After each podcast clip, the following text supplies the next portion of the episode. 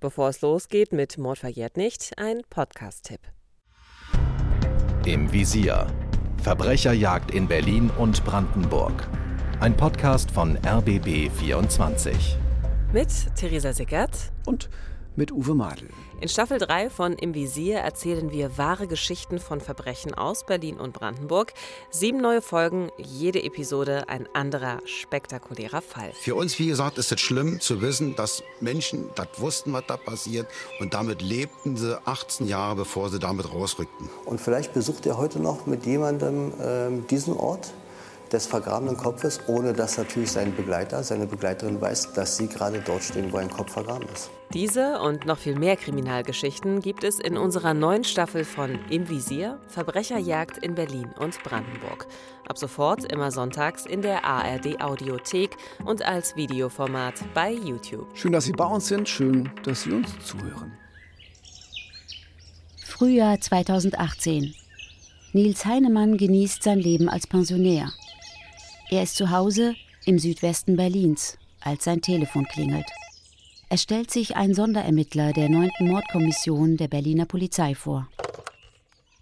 Ich kannte den Anrufer nicht. Als ich noch bei der Mordkommission war, gab es fünf Mordkommissionen. Der Mann erklärt, dass er Fragen an ihn hätte. Es beträfe einen seiner alten Fälle. Er solle am besten in die Keitstraße kommen. Ein paar Tage später macht sich Nils Heinemann auf den Weg. Inzwischen ist der Kommissar AD über 70 Jahre alt. Er fährt die Straße des 17. Juni hinunter. Hinter ihm liegt das Brandenburger Tor. Die Berliner Mauer ist vor 26 Jahren gefallen. Im Kreisverkehr an der Siegessäule nimmt Nils Heinemann die Ausfahrt Richtung Schöneberg. Er betritt seine ehemalige Dienststelle. Im ersten Stock geht er zu einem Büro. LKA 11, Sonderermittlungen, steht neben der Eingangstür. Hier sitzen die Spezialisten für ungeklärte Fälle, die sogenannten Cold Cases. Einer der Sonderermittler ist Alexander Wieland. Der legt eine Ermittlungsakte auf den Tisch. Die Akte vom Fall Annegret aus dem Jahr 1987. Einem Fall, den Heinemann nie lösen konnte. Wir haben eine Person, sind auf eine Person gestoßen durch eine völlig neutrale DNA-Analytik, auf die wir sonst auch nie gekommen wären. Mord verjährt nicht. Try to clean up the hazy window that got steamed up. Tried to call you, and I knew too well you couldn't hear me, and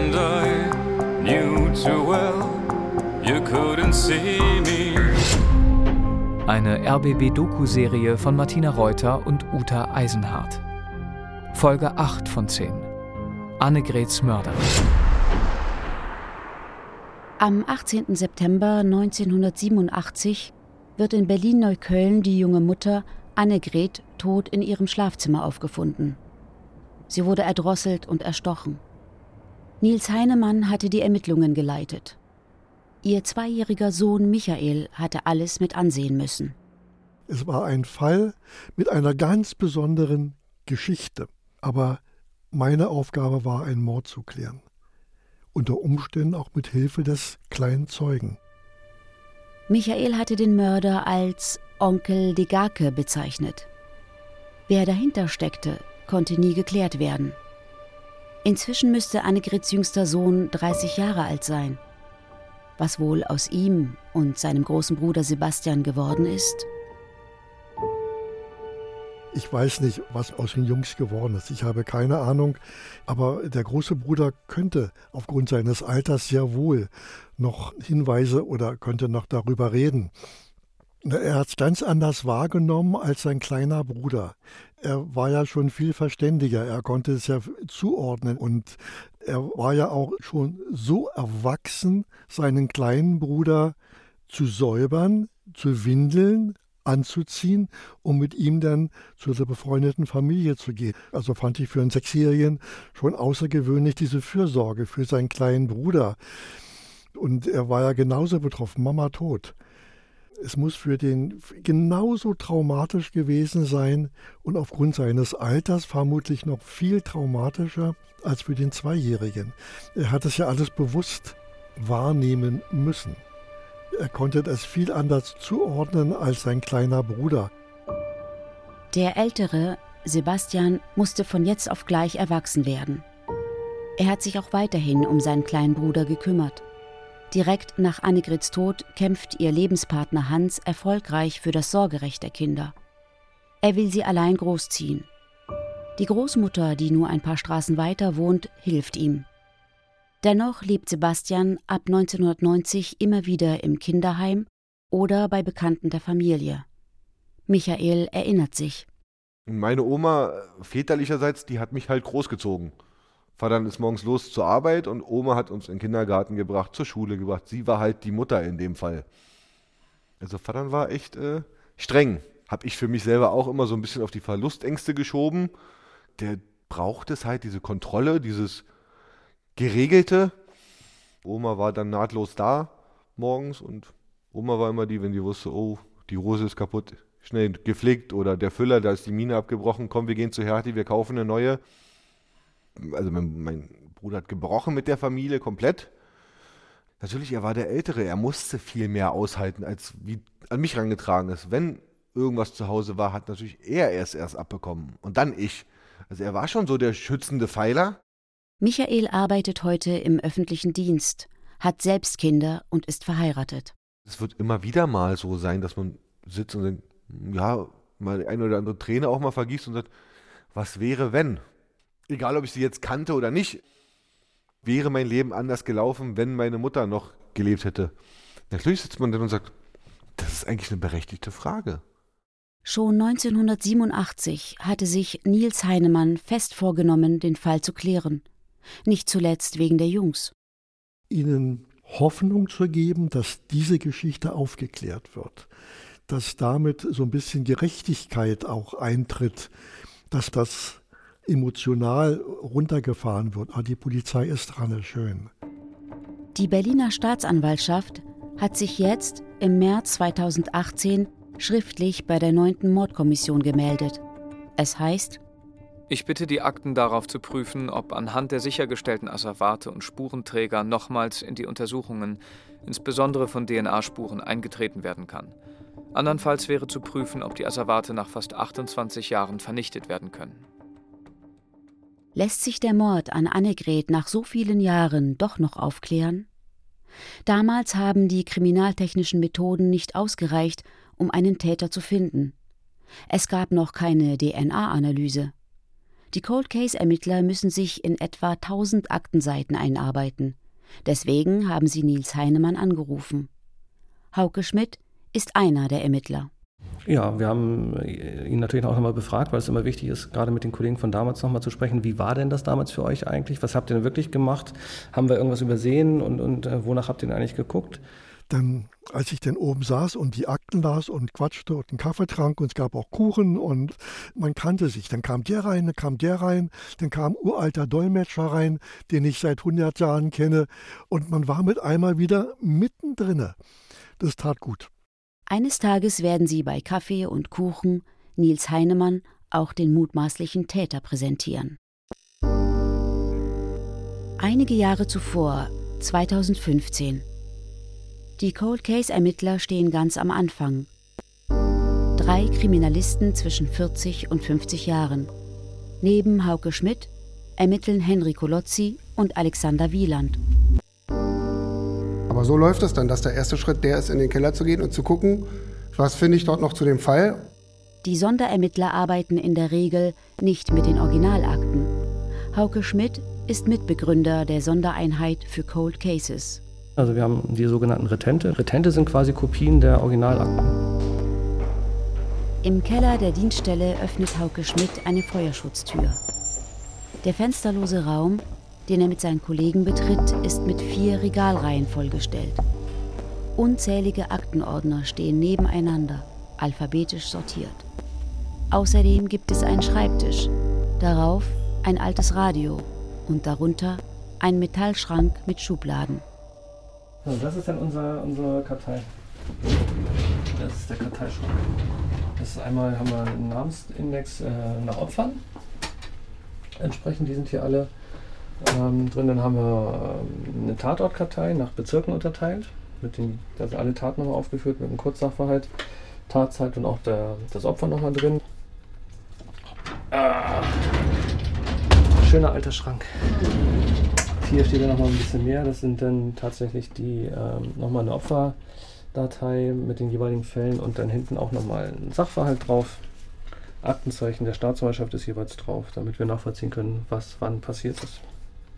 Und da suchen wir uns die ungeklärten Tötungsdelikte dann nochmal raus und gucken, ob wir da was machen können. Das war's. Der Leiter der Sonderermittlung, Henry Colozzi, blättert in der Akte, die Nils Heinemann mit seinem Team vor 28 Jahren angelegt und vor 24 Jahren geschlossen hatte, bevor er die Mordkommission verließ. Als der damals leitende Ermittler allen Spuren ergebnislos gefolgt war, verpackte er auch die Beweismittel in Plastiktüten und übergab sie in einem Karton der Asservatenstelle der Staatsanwaltschaft. Dort lagern sie, bis die Sonderermittler sie abholen. Da ist das Messer, mit dem Annegret in den Hals gestochen wurde. Da ist das Hauskleid, das Annegret trug und der Bezug des Kopfkissens, auf dem sie lag. Und da ist der weiße Pullover, mit dem sie stranguliert wurde. Die sind dann im Karton gekommen, die waren in Plastiktüten verschweißt oder getackert. Und dann schaut man sich die an, nimmt die natürlich nicht raus, wäre ein großer Fehler, wäre gänzlich falsch. Ich kann ja nicht meine eigene DNA jetzt äh, ans Asservat weitergeben, die bleiben dann eingeschweißt. Henry Colozzi und seine Kollegen haben nun sowohl die Akte als auch die Asservate vor sich. Jetzt müssen sie sich einlesen und verstehen, was im September 1987 in Berlin-Neukölln in den letzten Minuten von Annegrets Leben geschehen ist. Können sie die Spuren neu interpretieren? Vielleicht sogar den härtesten Fall von Nils Heinemann aufklären? Ich habe dann festgestellt, bei dieser massiven Gewalteinwirkung an der Getöteten muss ein intensiver Kontakt mit dem Täter gewesen sein, sodass ich davon ausgegangen bin, dass auch äh, DNA vom Täter an den Asservaten haften musste. Die Berliner Kriminalpolizei hat viel zu tun. Die Kommissare können sich nicht allein um den Fall Annegret kümmern. Sie ermitteln auch in aktuellen Fällen. Erst anderthalb Jahre später, im November 2016, schreiben sie der Staatsanwaltschaft, dass sie vier Asservate von Annegret auf DNA-Spuren untersuchen lassen wollen. Doch dazu wird es erstmal nicht kommen. Pop nach 10 vom RBB am Montagabend. Ein LKW ist auf dem Weihnachtsmarkt an der Berliner Gedächtniskirche in eine Menschenmenge gefahren. Neun Tote, 50 Verletzte. Gibt es Neuigkeiten von deiner Seite?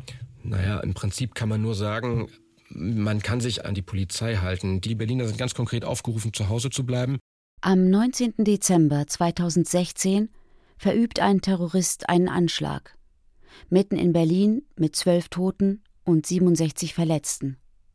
Sämtliche verfügbaren Polizisten der Stadt werden abgezogen. Sonderermittler Henry Colozzi notiert, Aufgrund von Kapazitätsengpässen und der vorrangigen Bearbeitung von anstehenden Untersuchungen in aktuellen Straftaten muss für Altfälle mit einer längeren Wartezeit gerechnet werden. Erst im Mai 2017, zwei Jahre nach dem ersten Anschreiben der Staatsanwaltschaft und fast 30 Jahre nach Annegrits Tod, ist es endlich soweit. Die Ermittlungen gehen weiter. Geplant ist eine sogenannte Spurenkonferenz. Alexander Wieland. Und so eine Spurenkonferenz hat ja durchaus auch den Sinn, dass man versucht, sich zusammenzusetzen und zu überlegen, was kann dort am Tatort konkret abgelaufen sein. Direkte Tatzeugen wird man in der Regel nicht haben, sonst äh, wäre es vermutlich ja kein langjährig ungeklärtes Tötungsdelikt geblieben. Und man versucht genau das dann zusammenzubringen, deren Sachverstand und unsere berufliche Erfahrung, um zu gucken, was ist vernünftig. Die Kommissare treffen sich mit der forensischen Genetikerin Marion Notsch von der Berliner Charité. Ein Teil des Pullovers wurde ja richtig in den Mund hineingedrückt. Wenn derjenige keine Handschuhe trägt, dass er da ganz viel Material hinterlässt. Ne? Er muss Druck anwenden. Er muss seine Hand sehr stark bewegen. Er wird sowieso in einer besonderen psychologischen Situation sein, wenn er das macht. Also wird er da möglicherweise auch über die Hände eine ganze Menge Material hinterlassen an diesem Pullover. Dann haben wir eben geguckt, wo könnte es möglicherweise sein, dass er angefasst hat, wo er dann wirklich gezogen hat, um sie zu erdrosseln. Und ähm, das war eben auch so ein entscheidender Punkt, wirklich die richtigen Stellen da zu finden. Marion Notch nimmt den Pullover mit in die Charité um ihn in einem sterilen Raum zu untersuchen. Wir haben eine Schleuse, um in diesen Raum zu kommen. Wir ziehen also entsprechende Kleidung an, die jetzt dann nur für diesen Raum verwendet wird. Kopfschutz, Mundschutz, Handschuhe und den entsprechenden ähm, Kittel und mit diesem gehen wir dann hinein und dann werden diese Originalspuren ausgepackt, der Reihe nach. Als wir das nun alles geöffnet hatten, sah man diesen weißen Pullover zum Beispiel, der also blutdurchtränkt war. Den konnte man ja fast hinstellen. Ja. Das heißt, als wir diesen dann nach 30 Jahren bekommen haben, dann äh, zerbröselte der, fing der auch schon an, sich zu zerbröseln aufgrund dieser starken äh, Blutanhaftung. Die forensische Gutachterin prüft den Pullover auf männliche DNA-Spuren. Um die Mitglieder von Annegrits Familie auszuschließen, muss sie deren DNA-Profile kennen. Ermittler Henry Colozzi sucht Annegrets damaligen Lebensgefährten Hans auf und ruft auch dessen Sohn Michael an. Sag ich, ja, ist kein Problem, kommen Sie vorbei. Und da kam mein Bruder, der wohnte damals noch drei Haustüren weiter, kam dann auch zu dem Termin. Das war ja jetzt dann unsere wichtige Suche. Finden wir männliches Material, das nicht weiblich ist, also nicht Opfermaterial ist und was eben auch nicht von den Kindern und von dem Lebensgefährten des Opfers stammt. Die Genetikerin findet auf dem Pullover fremde Spuren. Aber sie reichen nicht, um einen Abgleich mit der DNA-Datenbank zu starten. Als nächstes untersucht sie das Kleid. Und tatsächlich, sie findet ein vollständiges männliches DNA-Profil. Die Ermittler machen sich keine großen Hoffnungen. Da der Fall nun schon 30 Jahre zurückliegt, könnte es gut sein, dass der gesuchte Mann längst tot ist oder nie erfasst wurde. Am 27. April 2018 gibt es einen Treffer. Das DNA-Profil gehört zu einem Mann namens Dieter. Dieter Stein. Geboren 1958 in Berlin. Hauke Schmidt das ist Weihnachten und Ostern zusammen eigentlich tatsächlich. Also das äh, kommt natürlich nicht ganz so oft vor, dass wir solche Treffermeldungen noch haben. Natürlich haben wir uns riesig gefreut. Dann ist ja Wahnsinn, nach so vielen Jahren da überhaupt noch was rauszukriegen. Und dann sagt man, jetzt habe ich einen Anfasser und jetzt müssen wir richtig loslegen. Ne? Hauke Schmidt ruft seinen einstigen Kollegen Nils Heinemann an. Der ist seit 2004 in Pension. Schmidt bittet ihn zur Dienststelle in der Keitstraße. Was mich dann so ein bisschen frustriert hat, ich musste unten warten, ich wurde abgeholt. Früher bin ich durchgegangen. Man kannte sich, der Pförtner, der da saß, den habe ich noch nie gesehen. Ich gehörte nicht mehr dazu, sondern ich musste brav unten warten beim Pförtner, bis mich jemand hochholte. Heinemann überfliegt die Akte des Falls Annegret. So eine Uraltakte zu lesen, war schon spannend. Auch nochmal nach 35 Jahren zu sehen, was habe ich denn damals geschrieben, wie habe ich mich damals ausgedrückt, wie exakt war ich damals, was fällt einem nach 35 Jahren ein, was man hätte vielleicht anders machen können. Die Ermittler wollen konkret wissen, was Heinemann zum Namen Dieter Stein einfällt. Heinemann ist irritiert. Er kennt Dieter Stein. Und auch seinen Bruder Jürgen. Der hatte 1988 den Mord an der 21-jährigen Claudia aus Neukölln gestanden. Damit hatte Dieter aber nachweislich nichts zu tun, auch wenn er zwischendurch unter Verdacht geraten war. Ich wusste, dem bin ich schon mal begegnet. Der war ja damals bei uns im Fadenkreuz. Ich war ja in seiner Wohnung. Ich habe mit ihm gesprochen. Ich wusste vom Schäferhund. Ich hatte noch Einzelheiten. Ich wollte es eigentlich nicht glauben. Ich war überrascht solche Zufälle im Leben, dass ich bei zwei Mordfällen ein Brüderpaar als Täter, als möglicher Täter habe, ist ja ganz außergewöhnlich. Also ich war maßlos überrascht. Aber wie kommt Dieters DNA-Profil in die Datenbank? Die Ermittler finden heraus, dass er 1997 wegen gefährlicher Körperverletzung zu neun Monaten Haft verurteilt wurde. Sein DNA-Profil stimmt mit der an Annegrets Hauskleid gefundenen Spuren mit einer Wahrscheinlichkeit von 1 zu 23 Milliarden überein. Alexander Wieland.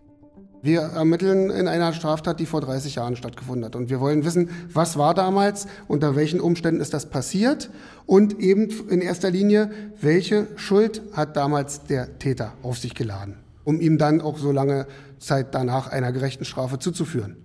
Henry Colozzi. Man hat jetzt einen Namen und äh, damit kann man relativ wenig anfangen. Das heißt, ich versuche natürlich in der Vergangenheit zu suchen mit allen Möglichkeiten, die mir gegeben sind. In diesem Fall war es ein Straftäter, der erheblich in Erscheinung getreten ist und dann wurde alles überprüft, Zeugen wurden aufgesucht, auch im Umland. Und da ähm, ist man schon sehr fein am Untersuchen und Ermitteln, um vielleicht noch einen Zeugen zu finden. Die Ermittler finden heraus, Dieter arbeitete jahrelang als Gerüstbauer und im Garten- und Landschaftsbau. Seit 2003 lebt er nach einem Arbeitsunfall von Hartz IV. Laut Akte wurde er dreimal gegenüber Frauen gewalttätig. Am 7. November 1978 dringt Dieter gemeinsam mit einem Kumpel in die Spandauer Parterrewohnung einer 21-Jährigen ein. Bei ihr übernachtet eine 19-jährige Freundin. Die maskierten Einbrecher sind mit Messer und Pistole bewaffnet. Sie fesseln die beiden Frauen und zwingen sie dazu, sexuelle Handlungen über sich ergehen zu lassen. Anschließend entwenden sie Geld und Gegenstände. Gefesselt lassen sie ihre Opfer zurück. Für diese Tat kommen die beiden Männer in Haft. Im November 1980 erhalten sie Hafturlaub von dem beide nicht zurückkehren. Es war abends, als sie sich in Spandau von Zivilbeamten verfolgt wähnen und sich zu einem Parkplatz flüchten, an dem gerade eine 18-Jährige aus ihrem Wagen steigt. Sie zücken ihre Pistolen, schieben die junge Frau auf die Rückbank, setzen sich auf die vorderen Sitze und fahren nach Schöneberg. Dort vergewaltigten sie nacheinander ihr Opfer. Der Kumpel will die junge Frau anschließend töten. Es gelingt ihr, so auf Dieter einzuwirken, dass er sie schließlich gehen lässt. Stein und sein Komplize werden gefasst. Das Urteil fünfeinhalb Jahre Haft. Am 11. Mai 1987 wird er entlassen. Am 29. September 1987 versucht Dieter Stein, sich an einer 24-Jährigen zu vergehen. In ihrer Aussage heißt es: Ich war einkaufen. Von dort aus bin ich über die Karl-Marx-Straße gelaufen und dann Richtung Nogatstraße. Ich habe erst im Hausflur meines Wohnhauses mitbekommen, dass mir jemand folgt. Ich habe im Seitenflügel gewohnt. Ich war alleine dort. Die anderen Wohnungen waren nämlich damals nicht bewohnt. Und deswegen habe ich mich ja gewundert. Ich hörte Schritte hinter mir. Ich habe dann aber die Wohnung aufgeschlossen, bin rein und habe die Tür hinter mir zugemacht. Und dann hat es auch schon geklingelt. Ich habe aufgemacht und da stand der Dieter. Er wirkte erstmal nett. Dann fragte er nach meinem Etagennachbarn. Aber der wohnte da nicht und hat die Wohnung nur zum Abstellen benutzt. Der Dieter sagte, er hätte dort mehrfach vergeblich geklingelt. Ob ich einen Zettel und Stift hätte, damit er meinem Nachbarn eine Nachricht hinterlassen könne. Dann habe ich gesagt, ja, gerne. Man ist ja nett und freundlich. Ich habe die Tür meiner Einzimmerwohnung leider nur angelehnt. Plötzlich stand er hinter mir. Er hielt mir eine Schusswaffe an den Kopf und meinte sinngemäß, ich solle ruhig sein und soll in das Zimmer. Er war dann nicht mehr freundlich und hat das alles im harten, bestimmenden Ton gesagt. Im Zimmer angekommen musste ich mich aufs Bett, auf den Bauch legen, Gesicht nach unten und meine Hände hinter den Kopf nehmen. Das habe ich natürlich aus lauter Todesangst gemacht. Dann habe ich angefangen zu quatschen. Ich fragte, was er von mir will und dass meine Geldbörse leer ist. Das hat er auch überprüft. Jedenfalls habe ich ihn nur noch bequatscht, damit er irgendwie Mitleid mit mir bekommt. Und das hat irgendwie geholfen. Ich habe natürlich darauf geachtet, dass ich ihn nicht mit falschen Worten aggressiv mache. Jedenfalls fing er selber an, von sich zu erzählen. Er sagte mir, dass er eine Freundin und ein Kind hat, aber nicht mehr mit der Freundin zusammen sei. Von seinem Bruder hat er auch geredet. Irgendwann hat er seinen Vornamen Dieter genannt. Ich dachte erst, dass es um das Geld ging. Dann hat er plötzlich gesagt, dass er sich mit mir treffen wolle. Instinktiv habe ich versucht, eine Nähe zu ihm aufzubauen, und da hat er darauf reagiert. Ich habe ihm meine Telefonnummer gegeben, als er danach fragte. Er meinte, er wolle sich demnächst mit mir treffen. Ich sei sein Typ. Und dabei wurde er wieder zugänglicher. Ich habe natürlich alles so mitgespielt. Ich hatte keine Chance. Ich wollte überleben. Der hat sogar mal seine Waffe abgelegt und forderte mich auf, sie anzufassen. Das lehnte ich ab. Und dann nahm er die Waffe wieder an sich und ist dann rausgegangen. Er meinte ganz freundlich Tschüss und weg war er. Als die Tür zu war, habe ich einen totalen Nervenzusammenbruch gehabt. Das alles passierte elf Tage nachdem Annegret ermordet wurde. Direkt nach dem traumatischen Erlebnis mit Dieter geht die 24-Jährige zur Polizei. Tatsächlich meldet sich Dieter erneut bei ihr. Sie verabredet sich mit ihm. In ihrer Zeugenaussage gibt sie später zu Protokoll. Ich weiß ja noch, dass ich kurz nach dem Überfall auf mich in der Zeitung gelesen habe, dass die Claudia getötet wurde. Und damals wurde mir klar, dass es sich bei deren Mörder um den Bruder von Dieter handelte. Damit war mir klar, mit welchem Kaliber ich es zu tun hatte. Als es damals zur Festnahme des Dieter kam, musste ich mich ja mit ihm an einer Bank verabreden. Die Polizei war im Hintergrund. Da hat mir Dieter gesagt, dass er mit mir zu seinem Bruder gehen wolle. Später habe ich durch die Polizei erfahren, dass der Dieter die Waffe erneut in einer Plastiktüte bei sich hatte. Mir war dann im Nachhinein klar, dass ich ein Riesenglück hatte. Die Polizei nimmt Dieter fest. Seine Tat wird lediglich als Nötigung interpretiert. Er kommt mit einer Bewährungsstrafe von 15 Monaten davon. Die Schilderungen der 24-Jährigen passen zum vermuteten Tathergang im Fall Annegret. Den Cold Case-Ermittlern fällt ihr verschwundenes Portemonnaie ein. War es vielleicht so, dass Dieter auch die junge Mutter von der Straße in ihre Wohnung verfolgt hat? Bei allem Belastenden, das sie über Dieter erfahren, dürfen die Kommissare nie vergessen, auch nach Entlastendem zu suchen. Das ist Teil ihres Jobs. Nils Heinemann ging 1987 davon aus, dass Annegret ihren Mörder kannte. Sollte Dieter zum Bekanntenkreis von Annegret gehört haben, sollte er sich öfter in ihrer Wohnung aufgehalten haben, wäre seine DNA auf ihrem Hauskleid jedoch kein belastendes Indiz. Alexander Wieland. Was nutzt einem der beste äh, DNA-Treffer, wenn äh, nichts hinzukommt, was letztendlich auch für eine Täterschaft spricht? Und wir haben ja hier auch großen Wert darauf gelegt, in der Form sauber zu arbeiten, dass wir zum einen die Opferseite beleuchtet haben und versucht haben zu belegen oder eben gerade auch zu widerlegen in dem Falle, dass es irgendwelche Verbindungen vorher gab und genauso die Täterseite, doch wen auch immer die Kommissare befragen, es findet sich kein Beleg dafür, dass sich Dieter und Annegret im Sommer 1987 gekannt haben. Die Kommissare vernehmen erneut den damaligen Lebensgefährten Hans. Kennen Sie aus der damaligen Zeit eine männliche Person namens Dieter, die mit Ihnen bzw. der Anne bekannt war? Auf Anhieb fällt mir da keiner ein. Alexander Wieland. Wie ist denn diese DNA-Spur dahin gekommen, wenn diese beiden Personen, Opfer und Täter, offensichtlich sich vorher eben nicht kannten und vorher keinen persönlichen Kontakt hatten? Denn irgendwie muss diese Spur ja übertragen worden sein. Und das haben wir ja doch versucht, ganz deutlich auch herauszustellen, dass keiner von den Opferkontaktpersonen jemals den Täter gesehen hat und umgekehrt. Dass da keine Verbindungslinie war. Die Ermittler tragen Indiz für Indiz zusammen. Sie finden keine Hinweise, die für Dieters Unschuld sprechen könnten. Er ist dringend tatverdächtig. Die Festnahme ist natürlich für uns einer der letzten Punkte gewesen. Wir versuchen natürlich vorher Fleisch an den Knochen zu kriegen und möglichst viel zusammenzutragen. Denn in dem Moment, wo derjenige festgenommen ist, spricht sich das natürlich rum. Und auch Zeugen, die wir möglichst gerne neutral befragen möchten, bekommen das mit und unter Umständen wird in irgendeiner Form Einfluss genommen. Das wissen wir ja natürlich alles nicht. Am 9. November 2018 beantragt der Staatsanwalt den Haftbefehl. Der Zugriff erfolgt am 15. November 2018 gegen 11 Uhr auf offener Straße. Annegrets jüngster Sohn, Michael, wird wenig später darüber informiert. Der ruft dich an, der Kommissar, und sagt, äh, wir haben den jetzt.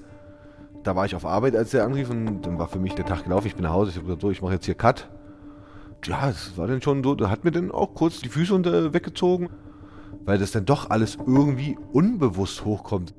Kann es endlich so etwas wie Gerechtigkeit geben? Steckt Dieter hinter Onkel Degake? Ich bin überzeugt, dass er es nicht war. Mord verjährt nicht. Eine RBB-Doku-Serie von Martina Reuter und Uta Eisenhardt. Folge 8 von 10. Annegrets Mörder. Alle Folgen jetzt in der ARD-Audiothek. Es sprachen Miriam Abbas, Bettina Kurt und Henning Nören. Hinweis: Um Persönlichkeitsrechte zu wahren, haben wir einige Namen der ProtagonistInnen verändert. Eine Produktion des Rundfunk Berlin-Brandenburg in Zusammenarbeit mit Studio J 2021.